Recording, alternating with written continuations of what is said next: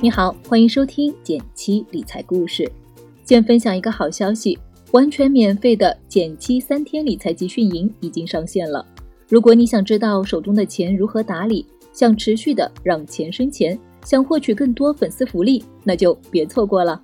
打开微信，添加减七助教微信号 j 幺七七幺七九幺，免费加入理财集训营。最近，基金业协会有一个新要求，新闻报道不多，但我觉得特别好。要求是这么说的：按照法规要求，全面展示基金的客观业绩，任意展示期间均应大于六个月，不得对一年期以下的业绩进行年化展示，货币市场基金除外。我们在减七 VIP 早报中也特意挑出来聊了聊。打开基金平台，最先吸引你的很可能是推荐区的亮眼收益。比如某平台推荐的一只基金，近一周就涨了百分之三十以上，相当诱人。但再一看，它过去两年跌了近百分之一百，相当于几乎快跌没了。哪怕最近一周涨得再好，但整体一看，基本还是在低谷匍匐。这样的展示不是误导人吗？所以，如果这个业绩展示期不做规范，只要展示期限足够灵活，各个基金都能表现卓越。听到这里，你就明白为什么要给基金协会的操作点个赞了吧？这个改变还让我想到孟岩老师的一段个人经历。十几年前，他刚开始做个人理财相关的创业时，做了一个叫“财帮子”的网站。他建立这个网站的初衷是利用自己的技术能力做个工具，帮助大家方便的比较基金收益。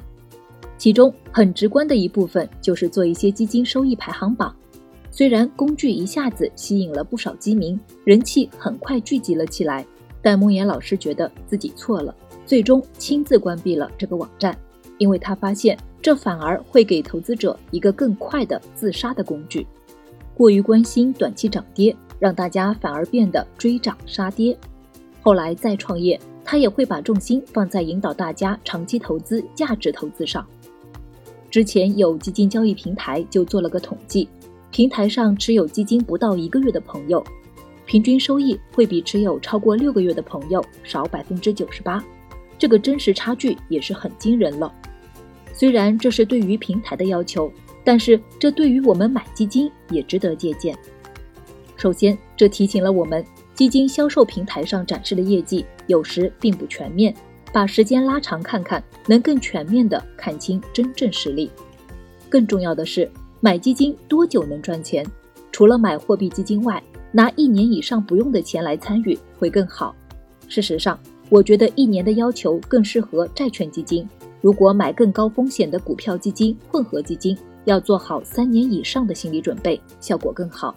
当然，这不等于闭眼买一年就能赚，但这背后隐藏的提醒是应对更大波动的底气，不仅仅包含挑选基金的能力。还包含更有耐心的投资心境。我曾经见过一个专业的短线操盘手，他苦笑着和我说：“干我们这行，身体真的得好。”他没见过身体特别好的，很多操作的时候，他都能感受到激素飙升。赚钱固然是重要的，但用哪种方式走向终点，我们可以选择。生活有很多噪音，所谓的看长一点，也是在为生活降噪。如果你也认同这样的降噪思路，欢迎点个赞，让我知道。好了，今天就到这里了。最后再提醒一下，记得打开微信，添加“简七助教”微信号 j 幺七七幺七九幺，免费加入理财集训营。